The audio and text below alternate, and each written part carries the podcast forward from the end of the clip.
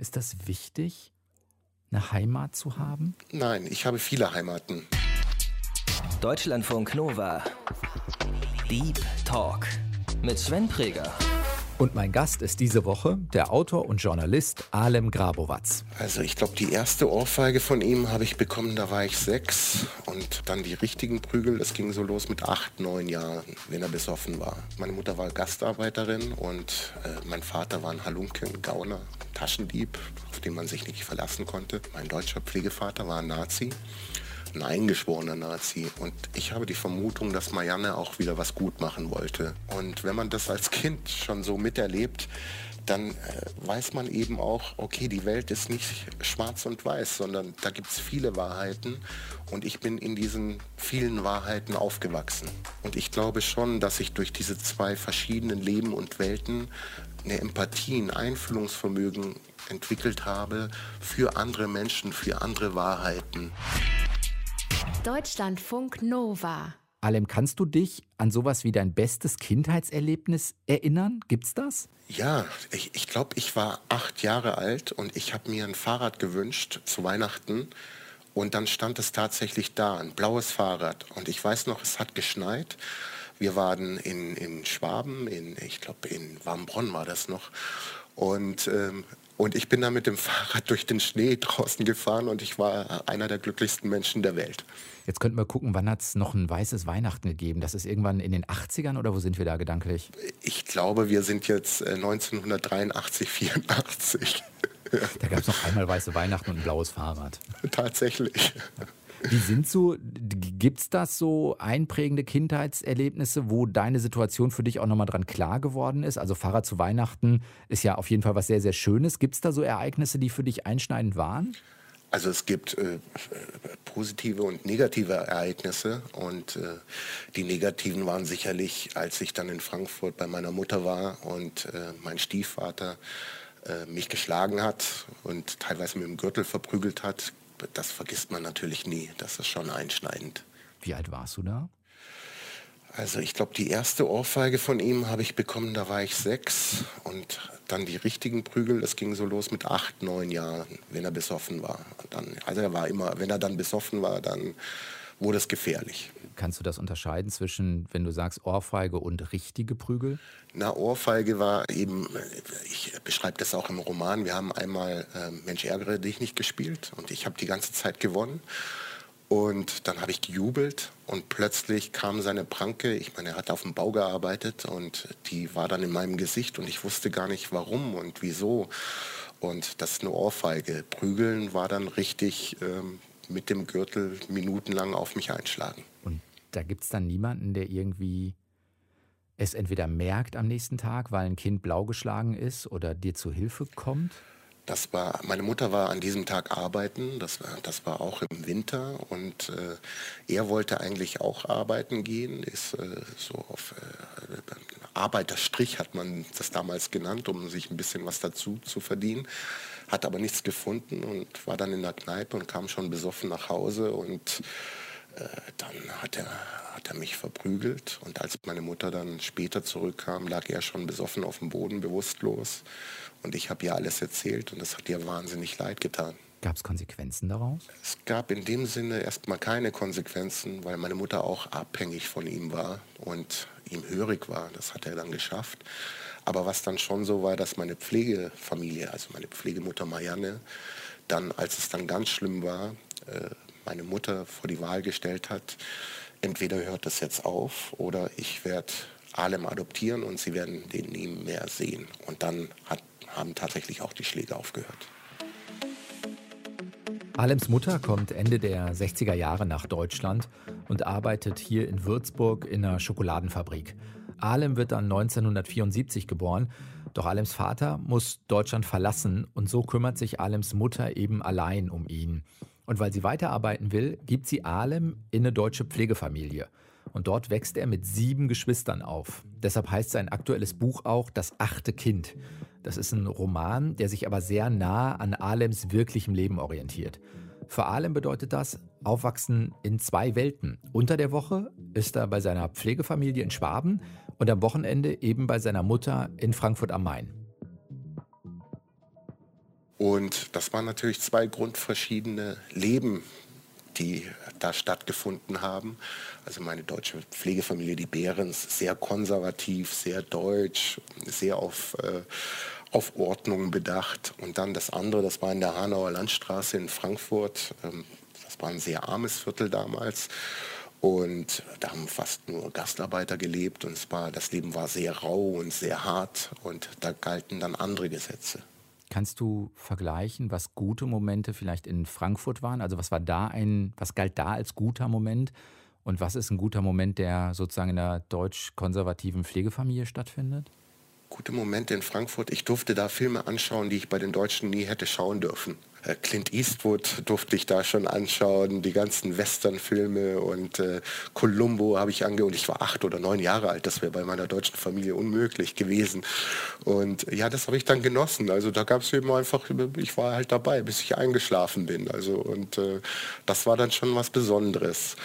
Äh, bei meiner deutschen Familie äh, war es auch vielleicht auch gemeinsam Dali Dali anzuschauen, war schön oder ähm, ach, da hatte ich ein ganz normales äh, deutsches Leben auch, ähm, war im Fußballverein und hatte meine Aufs und Abs, aber es ging mir dort gut. Wie ist deine Mutter auf den Gedanken gekommen zu sagen, ja, selbst wenn du so jung warst, gebe ich dich mit in eine Pflegefamilie, weil ich das vielleicht selbst nicht schaffe, die Erziehung? Äh, Mutterschutz gab es damals nur für sechs Wochen. Und in Würzburg war das noch. Es gab ja damals keine Kindergärten. Da galt ja noch, ähm, die Frauen hatten zu Hause zu sein und Hausfrauen zu sein. Und meine Mutter war aber berufstätig in einer Schokoladenfabrik. Und äh, was macht man jetzt mit diesem Kind? Wie gesagt, der Vater war praktisch nicht da. Und dann hat ihr eine Arbeitskollegin, äh, die hatte ihr Kind schon bei den Behrens, Aische war das, hat ihr gesagt, du, ich kenne da jemanden, willst du vielleicht auch dein Kind dahin bringen? Und so ist das dann, äh, so ist das dann ins Rollen gekommen. Haben die sich irgendwie ausgetauscht auf eine Art und Weise? Also, dass deine Mutter vielleicht gefragt hat, keine Ahnung, wie sind deine schulischen Leistungen oder welche Erziehungsprinzipien haben wir oder was wollen wir dem Kind mitgeben oder so? Oder ist das jetzt zu 2020 gedacht? Das zu 2020 gedacht. Also das, ähm, äh, die kam zu einem, so, zu einem Vorstellungsgespräch sozusagen und dann äh, wurde das geklärt. Also meine Mutter hat auch dafür gezahlt, dass ich da in Pflege war. Es war nicht viel, aber sie hat gezahlt. Und dann wurde das geklärt. Äh, also Alem kriegt dreimal am Tag was zu essen, es wird ihm gut gehen, wir wechseln ihm die Windeln und das war's. Was ist mit Sozialkontakten? Sind die dann eher in Frankfurt gewesen am Wochenende oder eher unter der Woche in Schwaben? Also Sozialkontakt in Frankfurt gab es überhaupt keine, weil da kannte ich ja keinen. Ich bin da äh, nicht in die Schule gegangen. Ich war ja praktisch nur in dieser Wohnung. Und als ich klein war, konnte ich ja auch nicht einfach jetzt in Frankfurt allein spazieren gehen, gerade nicht im Themenviertel, in dem wir gewohnt haben. Und äh, bei meinen deutschen Pflegeeltern in Schwaben ganz normal, wie ein ganz normaler deutscher Junge mit Freunden besuchen, draußen Fußball spielen und pipapo, ja. Was ist mit Geschwistern? Äh, also meine deutsche Pflegefamilie, die hatte sieben eigene Kinder, also sieben eigene leibliche Kinder und deswegen ja auch der Romantitel Das achte Kind. Ich bin tatsächlich ihr achtes Kind geworden und äh, würde sagen, dass ich äh, sieben Geschwister habe, ja. Bis heute? Würdest du das so formulieren? Ja, also der Älteste ist äh, vor zwei Jahren verstorben. Deswegen äh, jetzt nur noch. Aber ja, das sind meine Geschwister, ja. Kannst du was sagen, warum eine Familie dann ein achtes Kind aufnimmt? Ist das sowas wie, ja, komm, wir verdienen uns ein bisschen was dazu? Oder vielleicht auch eine Solidaritätsgedanke? Wir haben sieben, dann kriegen wir ein achtes auch hin? Schwer für mich zu erklären, immer noch. Ich glaube, dass meine Mutter Marianne sie war eine sehr starke Frau und sie war auch, auch eine Feministin irgendwo. Und die hat dann von diesen alleinstehenden Frauen die Kinder auch mit aufgenommen, um denen zu helfen. Aber es gab vielleicht auch noch einen anderen Grund. Mein, mein deutscher Pflegevater war ein Nazi, ein eingeschworener Nazi. Und ich habe die Vermutung, dass Marianne auch wieder was gut machen wollte, was ins Gleichgewicht rücken wollte. Hast du das jemals mit ihr besprechen können? Nein, das haben wir tatsächlich nicht geschafft. Die Frage wäre zu brutal gewesen und vielleicht wollte ich auch die Antwort nicht hören. Das heißt, sie ist mittlerweile verstorben? Die sind schon beide also sehr lange tot. Die waren schon relativ alt, als ich zu denen gekommen bin. Wenn du sagst, er war ein Nazi, das heißt, das war auch noch spürbar, wenn du da in den 70ern, 80ern aufgewachsen bist, das war, war präsent sozusagen.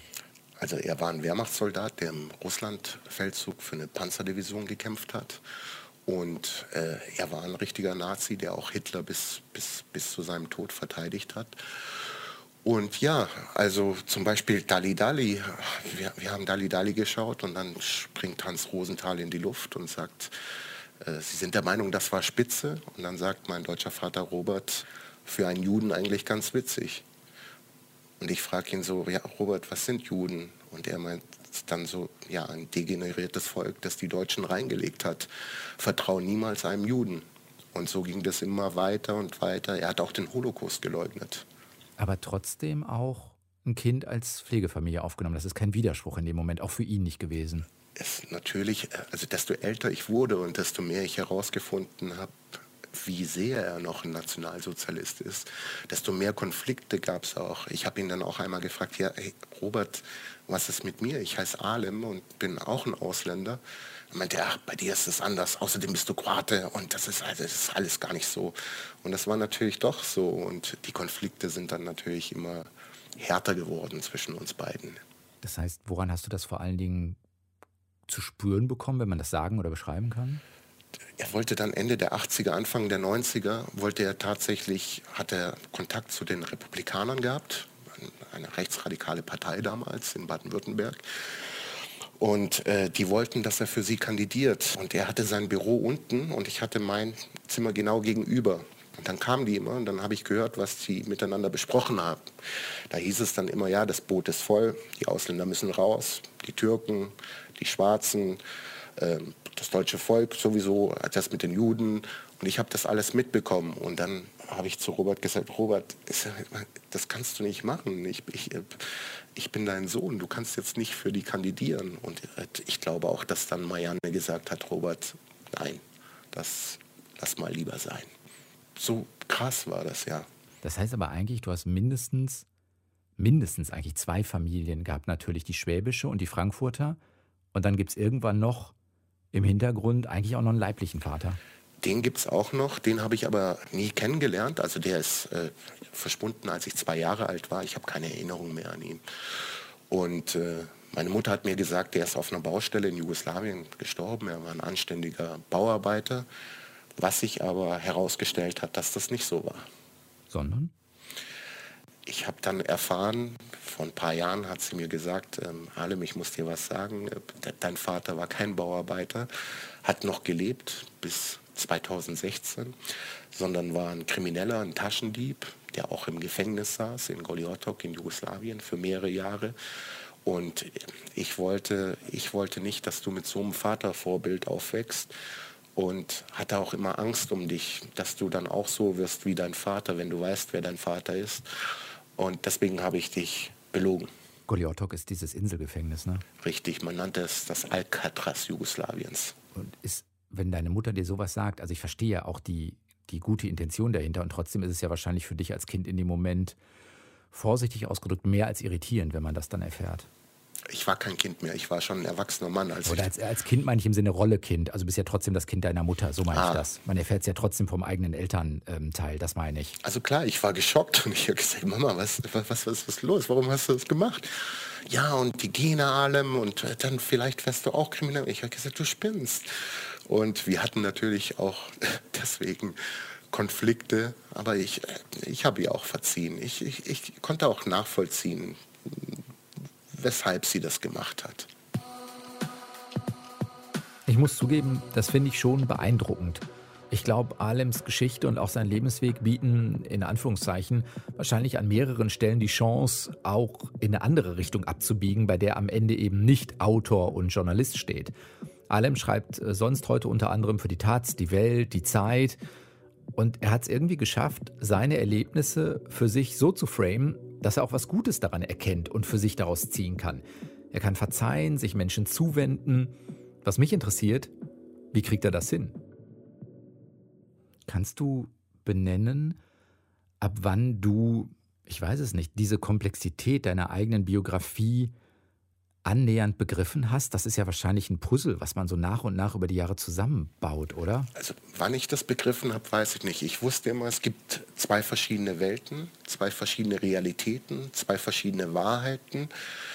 und alles war doppelt. Und wenn man das als Kind schon so miterlebt, dann äh, weiß man eben auch, okay, die Welt ist nicht schwarz und weiß, sondern da gibt es viele Wahrheiten und ich bin in diesen vielen Wahrheiten aufgewachsen. Würdest du das eher als positiv oder eher als herausfordernd sehen? Es ist ja durchaus auch was, man muss auch darin zurechtkommen. Also es ist ja auch nicht ganz unanstrengend. Also damals war es gerade nach Frankfurt zu fahren und nie zu wissen, ob er mich jetzt wieder schlägt oder und man hatte auch immer Angst. Das war gar nicht nur die, die Schläge, das war diese psychische Bedrohung, die er immer ausgestrahlt hat. Das war natürlich belastend auf jeden Fall. Und äh, es war auch belastend, da immer hin und her zu fahren wenn man es verarbeitet hat, wenn man damit klargekommen ist, dann ist es ja eigentlich ein Schatz an Lebenserfahrungen, die etwas Schönes sind. Aber es gibt halt auch, hätte die Gefahr vielleicht auch gegeben, dass man daran zerbricht. Wie hast du das geschafft, das nicht zerbrechen? Ich glaube, letztendlich war das meine deutsche Familie, die Behrens, bei denen ich ja doch behütet aufgewachsen bin und äh, die mir eine Sicherheit gegeben haben, die mich dann auch durchs Leben getragen hat. Ist das wichtig, eine Heimat zu haben? Nein, ich habe viele Heimaten. Also für mich ist äh, das Schwabenland ist meine Heimat.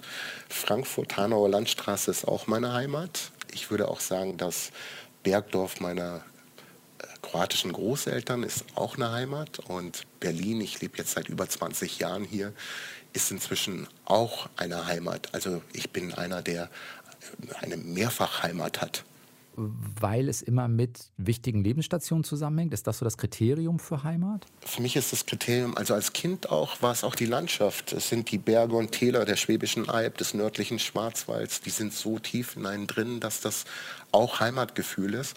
Und es sind natürlich immer die Menschen, mit denen man dann, die man kennengelernt hat, mit denen man sich befreundet hat, mit denen man gelebt hat. Und das ist dann schon auch ein, ein Heimatgefühl. So würde ich das schon auch ausdrücken, ja allem, wir haben mit jedem Gast immer eine kleine Spontanitätsübung vor. Ähm, ich würde dich einmal bitten, wenn das irgendwie geht, die folgenden Sätze zu vervollständigen. Diese Fernsehsendung vermisse ich am meisten. Tali Tali mit Hans Rosenthal. Echt, wirklich? Nein, ich weiß es nicht. Gar mir jetzt gerade nur im Kopf. Ich glaube, ich vermisse keine Fernsehsendung mehr. Hast genug Fernsehen geguckt? Ja, ich glaube wirklich. Ich habe genug in meinem Leben Fernsehen geguckt. Auf dem Fußballplatz habe ich folgende Position gespielt. Stürmer. Ehrlich? Ja, und viele Tore geschossen. Welche Art von Stürmer? Mittelstürmer, Flankenstürmer? Gab es ja damals noch die Unterscheidung. Ja, ich war ein richtiger Mittelstürmer. Rummenigge war mein Vorbild und äh, bin auch immer Torschützenkönig geworden und habe Fußball geliebt. Irgendwann aufgegeben dann Fußball, weil keine Zeit mehr? Das war, ja, es war ziemlich dramatisch. Wir sind damals nach, ich war 15, wir sind nach Horb am Neckar gezogen. Und dann hatten wir ein Testspiel gegen die Stuttgarter Kickers und ich habe drei Tore geschossen wurde dann eingeladen äh, zum, zum Test äh, nach Stuttgart. Und dann meinte der Trainer zu mir, ja, also du bist super, wenn du willst, fängst du in unserer B-Jugend äh, in der ersten Mannschaft an. Dann bin ich aber nach Horb am Neckar gezogen, was noch weiter von Stuttgart weg war. Und ähm, ich wollte, ich war damals auf der Realschule und äh, bin dann aufs Gymnasium gegangen, auf ein weiterführendes Gymnasium und ich hatte einfach das Gefühl, ich kann das nicht schaffen beides. Ich kann nicht versuchen, Profifußballer zu werden und gleichzeitig mein Abitur machen. Und dann habe ich mich tatsächlich gegen den Fußball entschieden. Wenn ich keine Lust habe zu schreiben, du bist ja Autor, Journalist, dann mache ich was? Gehe ich unglaublich gerne spazieren. Wo? Hier in Berlin. Ich drehe hier immer meine Runden. Abends gehe ich immer durch den Mauerpark und dann schaue ich in den Himmel und schaue die Bäume an. Und äh, ich bin ganz gerne mit mir allein. Geht das gut tatsächlich so? Also allein heißt ja nicht einsam. Richtig, das geht sogar sehr, sehr gut. Also ich habe auch eine Familie, ich habe eine Frau und ein Kind. Aber wenn, wenn ich dann abends um neun, dann ziehe ich los und dann gehe ich richtig gerne spazieren und ähm, lass mich einfach treiben. Und dann passiert was? Die Gedanken laufen dann? Oder du hast gute Ideen zum Schreiben später? Oder? Also so ist es eigentlich gewesen, gerade auch als ich den Roman geschrieben habe, äh, am Abend. Dann lässt man los, reflektiert, denkt nochmal drüber nach, was, wo, wo geht die Reise morgen früh hin. Und ja, das ist schon, ähm, Spazieren ist, glaube ich, schon sehr gut fürs Schreiben. Der letzte Satz wäre, das Lustigste an Deutschland ist? Das, das, das Lustigste an Deutschland ist, Das ist eine schwere Frage. Ähm, vielleicht die Essensgerichte, die es hier alle mal gegeben hat, also wie Saumagen und Harzer Käse und äh, was gab es noch? Äh, Rollmöpse und das finde ich schon lustig, was die, was die, was die, was die Lieblingsspeisen der Deutschen mal waren. Inzwischen äh, sind die Deutschen ja auch kulinarisch globalisiert. Du hast vorhin mal sowas sinngemäß gesagt, wie du hast irgendwann geschafft, das auch ein Stück ins Leben zu integrieren, diese verschiedenen Wahrheiten oder Leben, in denen du dich auch bewegt hast. Kannst du für dich benennen, an welchem Punkt du gemerkt hast, dass das für dich etwas Positives ist im Leben, was es auch bereichert, also was du auch für dich, ich weiß nicht, integriert hast ins Leben? Also einen, ganz konkreten Zeitpunkt habe ich nicht, aber ich habe dann schon gemerkt, mit 16, 17, da habe ich dann auch angefangen, mich für Literatur zu interessieren, viel gelesen. Und ich glaube schon, dass ich durch, die, durch diese zwei verschiedenen Leben und Welten eine Empathie, ein Einfühlungsvermögen entwickelt habe für andere Menschen, für andere Wahrheiten. Und ich glaube, das habe ich dann relativ früh gemerkt, dass, dass ich da etwas habe, was andere vielleicht so ausgeprägt nicht, nicht haben. Kann aber auch anstrengend sein, ne? wenn man so die Empathie hat und alle auch ein bisschen versteht, dann muss man auch mit den Emotionen so klarkommen, die dann auf einen reinströmen. Das ist auf jeden Fall wahr. Und, und man, also ich musste ja auch wirklich viel einstecken damals und äh, alle haben immer irgendwas gesagt und irgendwelche Wahrheiten erzählt und ich stand da und dachte, okay, wow, das Leben ist groß. Hat sich das aus deiner Perspektive geändert? Also früher waren es viele Wahrheiten. Ist das heute noch ja, vielleicht genauso, dass diese Wahrheiten gesellschaftlich, wo auch immer die herkommen, ja, unvereinbar ist jetzt ein strenges Wort, aber fast unvereinbar nebeneinander stehen manchmal? Also ja klar, es hat sich ja alles radikalisiert durch die äh, sozialen äh, Medien. Ich, wir brauchen, also ob Trump, ob das, ob das die Radikalen sind. Es gibt jetzt überall diese Blasen, die äh, nebeneinander bestehen, aber die sich gar nicht mehr kreuzen. Also das war ja bei mir noch anders. Da hat sich wenigstens ja noch was gekreuzt.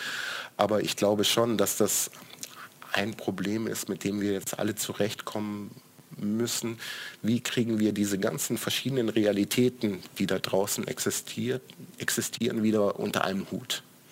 Wie löst du das für dich? Ach, für mich, indem ich ein sehr liberaler Mensch bin und ein humorvoller Mensch. Und, äh, und ich denke mir, ja, äh, wir werden es schon schaffen. Wir, wir finden schon einen Weg. Glaubst du das wirklich? Also hast du eher so die halb voll Perspektive und glaubst, das geht? Und nicht dieses, oh, ist auch viel schlimm gewesen in den letzten Jahren. Jetzt kommt auch eine Pandemie obendrauf. Ja, also klar, also wenn man Amerika anschaut, was da passiert ist, dann kriegt man natürlich schon Angst. Und ich weiß ja auch zum Beispiel durch die Kriege, die in Jugoslawien ausgebrochen sind, wie schnell etwas kippen kann, wie schnell aus Freunden Feinden werden können, wie, wie schnell Ideologien in die Köpfe reingehen. Aber ich habe trotzdem in Deutschland irgendwie auch ein Vertrauen, dass, dass das nicht nochmal geschieht, dass wir, dass wir da dass wir einigermaßen gut dastehen. Aber eine Sicherheit gibt es auch da nicht. Nein, das kann ich auch nicht sagen. Aber ich glaube, noch sind wir weit in Deutschland weit davon entfernt, dass hier es wirklich kippt. Ist das auch ein Grund für dich fürs Buch gewesen, zu sagen, das kann natürlich auch ein bisschen Hoffnung machen, indem ich einen solchen Lebensweg, also es kommt ja, es ist ja ein Roman, aber es ist ja sehr nah an deiner Autobiografie dran und zeigen, ja, das ist integrierbar in der Person, davon kann man einfach auch was mitnehmen, positiver Art. Das ist nicht nur herausfordernd. Also das wäre schön, wenn, wenn, Leut, wenn Leute, wenn Leser und Leserinnen sehen würden, dass Ambivalenz auszuhalten möglich ist und vielleicht auch was Schönes sein kann. Aber ich habe den Roman auch geschrieben, weil ich, ich, ich glaube, dass inzwischen, ich, ich glaube, es ist so, dass 20 Prozent aller Deutschen mittlerweile denken, dass ihre Großeltern, Vorfahren, Juden und anderen äh, Verfolgten geholfen haben, sich zu verstecken.